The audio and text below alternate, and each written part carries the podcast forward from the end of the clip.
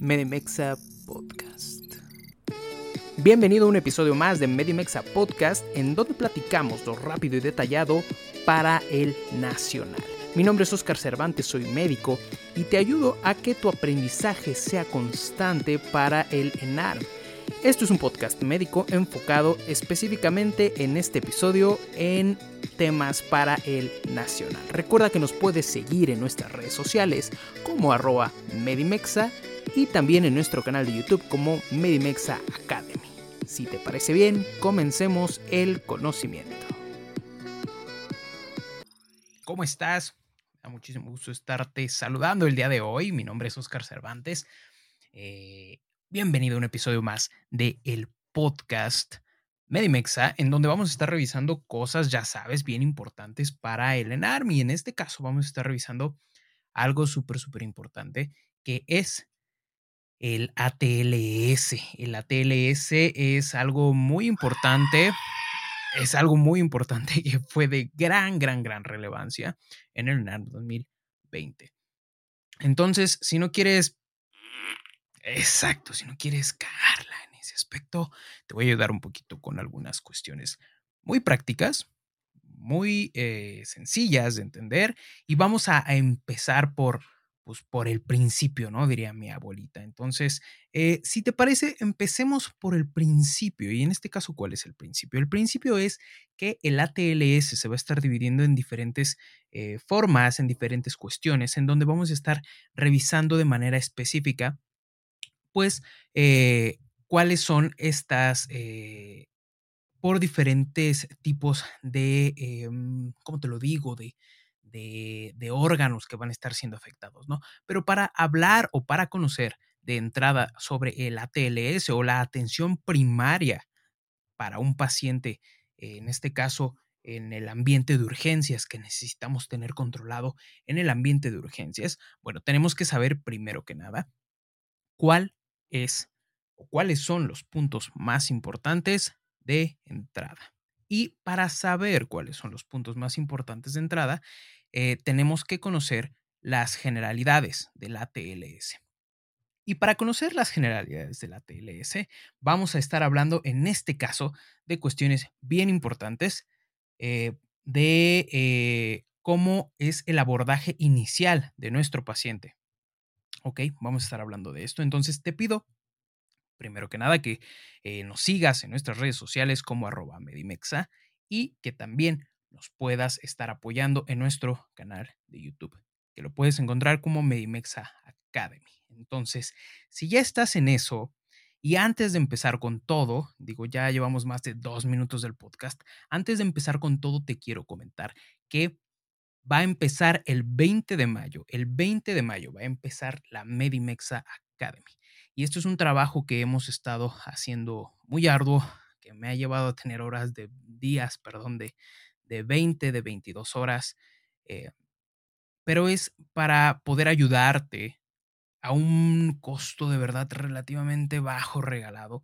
Eh, hemos estado armando este curso, que es una serie de masterclass con especialistas, más aparte temarios, más aparte resúmenes, más aparte cosas eh, físico que te van a ayudar a estudiar mucho y que te van a ayudar muchísimo para complementar tu estudio ya algunos meses antes del ENARME. Entonces, de verdad, si estás interesado en la Medimex Academy, estate muy atento porque ya hiciste seguramente tu preregistro y si ya hiciste tu preregistro, pues te va a llevar un correo en donde vas a poder acceder a un precio preferencial. De verdad, es algo que no lo vas a encontrar en ningún otro lado. Entonces, después de este comercial, después de este comercial, vamos a empezar.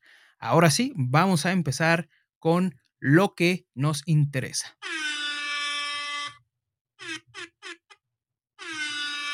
Me encanta ese sonido de reggaetonero.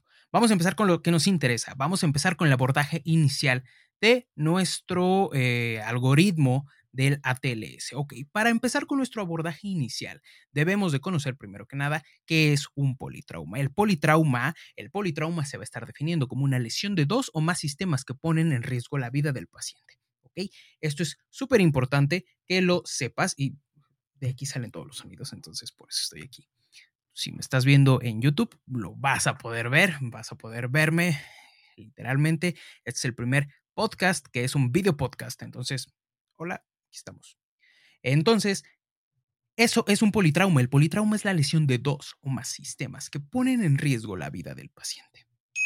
Ok, ya lo tenemos. Y ahora que sabemos esta definición de un politraumatismo, vamos a ver qué es el triage o el triaje o el triage. El triage es una palabra en francés, es una palabra en francés que fue utilizada durante los tiempos de guerra para poder eh, clasificar cómo se iban a ir atendiendo estos pacientes. Y esto de acuerdo a las necesidades de los mismos. Si estaba muy grave o más o menos, o pues de plano pues no necesitaba una atención urgente nuestro paciente, ¿ok?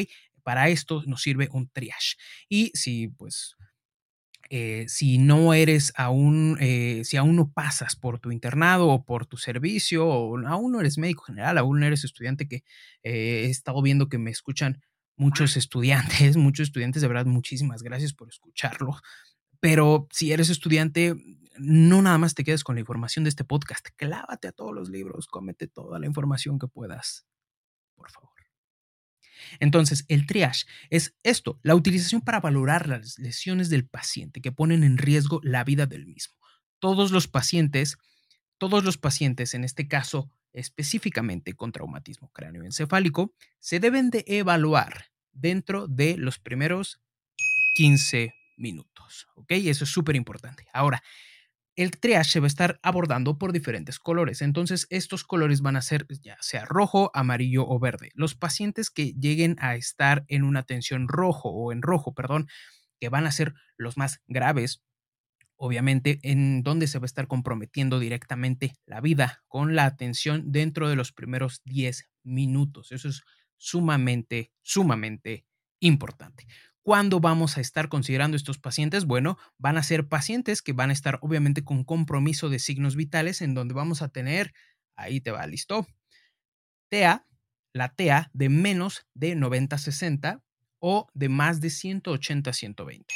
Eso es súper importante. Ahora, ¿qué le sigue? Bueno, una frecuencia cardíaca de menos de 40 o de más de 100 latidos por minuto, bravi o taquicardia también, una frecuencia respiratoria de menos de 10 o más de 30 respiraciones por, por minuto, perdón, bradi o taquipnea, eh, la saturación de oxígeno al aire ambiente de menos de 70%, ¿ok?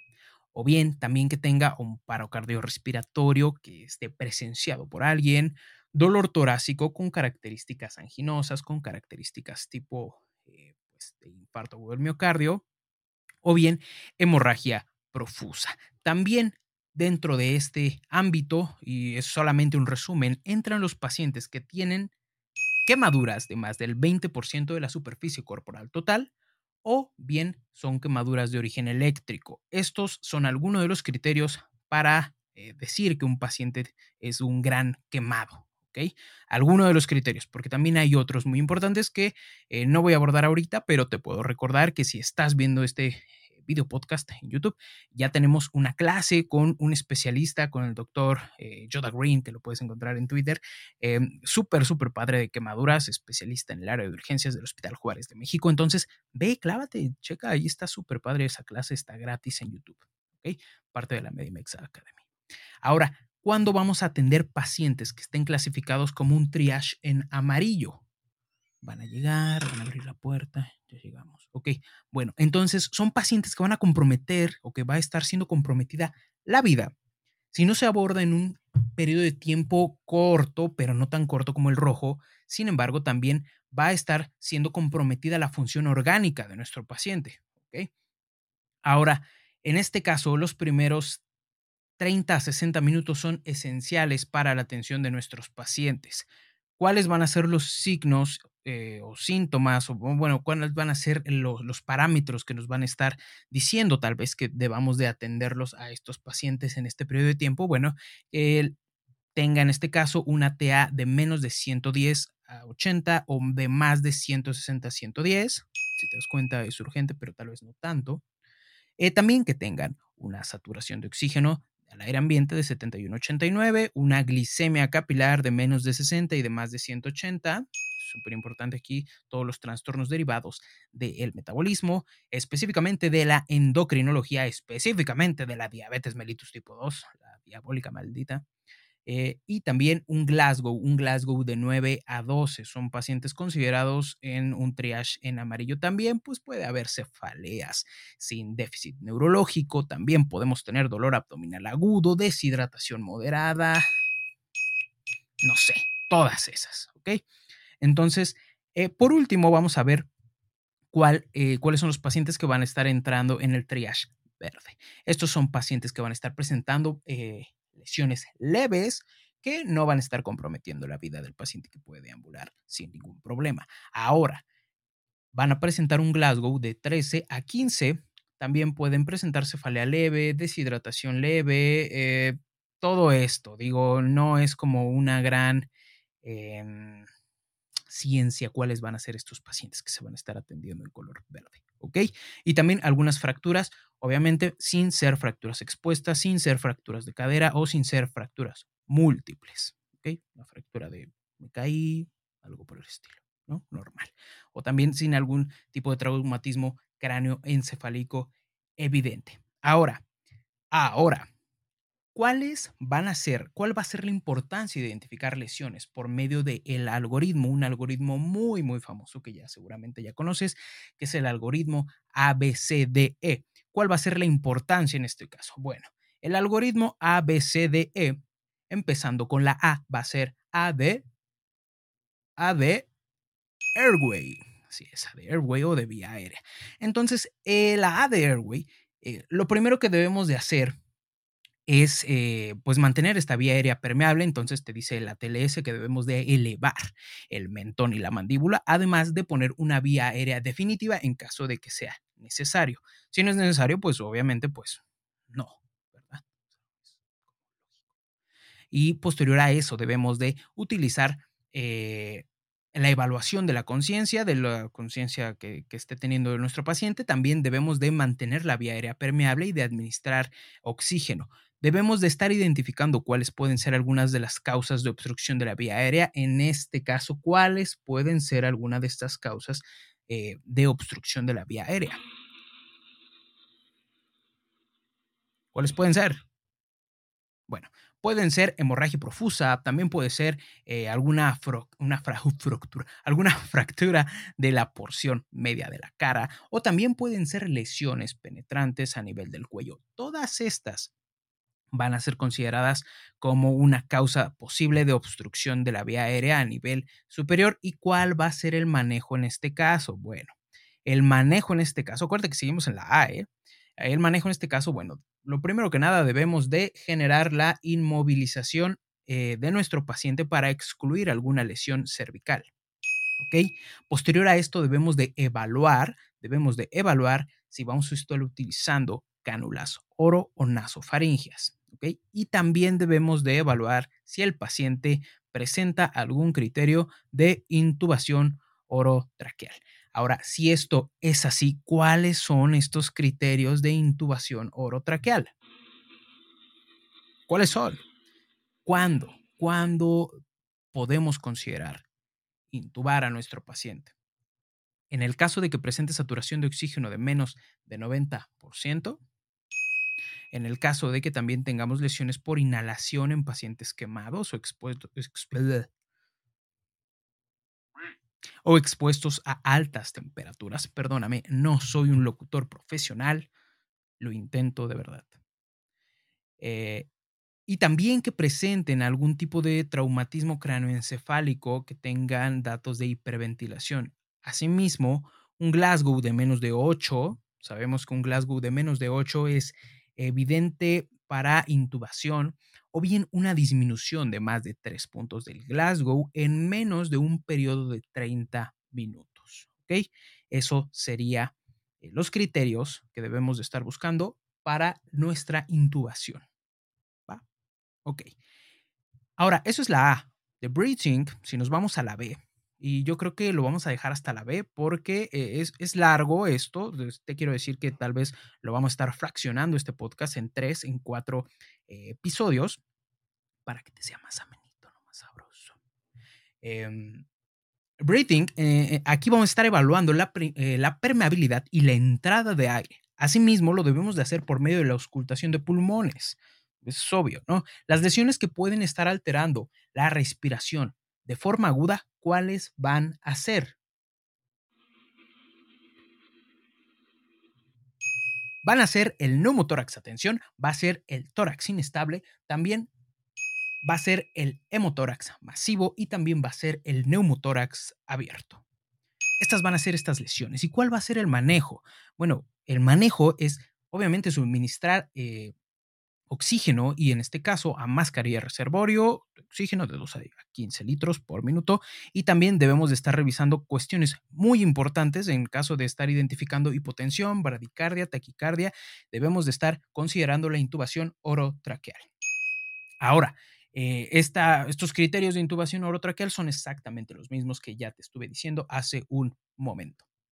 Ahora, aquí es importante que también tengamos en consideración los criterios de la vía aérea quirúrgica. ¿Cuáles son los criterios de la vía aérea quirúrgica? No lo sé, dímelo tú, Oscar. Ok, yo te lo digo. Cuando no se puede realizar una intubación eh, orotraqueal de elección, prácticamente se va, esto, ¿por qué? Porque tenemos alguna lesión a nivel de las vías aéreas superiores, que son como las que ya te dije, alguna fractura, alguna hemorragia profusa, se utiliza de elección y de entrada de primera elección la vía aérea quirúrgica. ¿Cuál es una traqueostomía? No. En este caso, el ATLS es muy específico y nos marca que debemos de estar utilizando de manera principal algo llamado crico tiroidotomía. La cricotiroidotomía es de elección en la vía aérea quirúrgica en el caso de pacientes de urgencias y es una incisión en la membrana cricotiroidea para mejorar la ventilación mecánica de emergencia. ¿Ok? Entonces, eh, ¿te parece? Vamos a dejarlo hasta aquí. Este, espero que te haya gustado este episodio del podcast. Yo me divertí mucho grabándolo. Y pues eh, nada más. Te pido por favor que nos sigas en nuestras redes sociales como arroba Medimexa. Mi nombre es Oscar Cervantes, estate pendiente porque vamos a estar publicando los siguientes eh, episodios del ATLS, que espero que te sirvan mucho. Y también referentemente, a, bueno, no referentemente, eso ni siquiera es una palabra, Oscar. Eh, referente a esto, también tenemos un, un, curso ya de ATLS, entonces date una vueltita por YouTube en Medimex Academy. Si me estás viendo ahorita en Medimex Academy, busca esos cursos, porque ya tenemos esos cursos con varios especialistas. Traumatismo cráneoencefálico, yo di esta clase de, abordaje inicial. Este, también tenemos ahí eh, traumatismo abdominal y pélvico. Eh, estamos ya, ya casi se graba la de traumatismo. Eh, de tórax, en trauma de tórax, que es súper importante saberlo. Entonces tenemos ahí varias clases, quemaduras, eh, chécalo, Medimex Academy en YouTube y nada más. Que estés muy bien, cuídate mucho, adiós, un abrazo, un beso. Bye.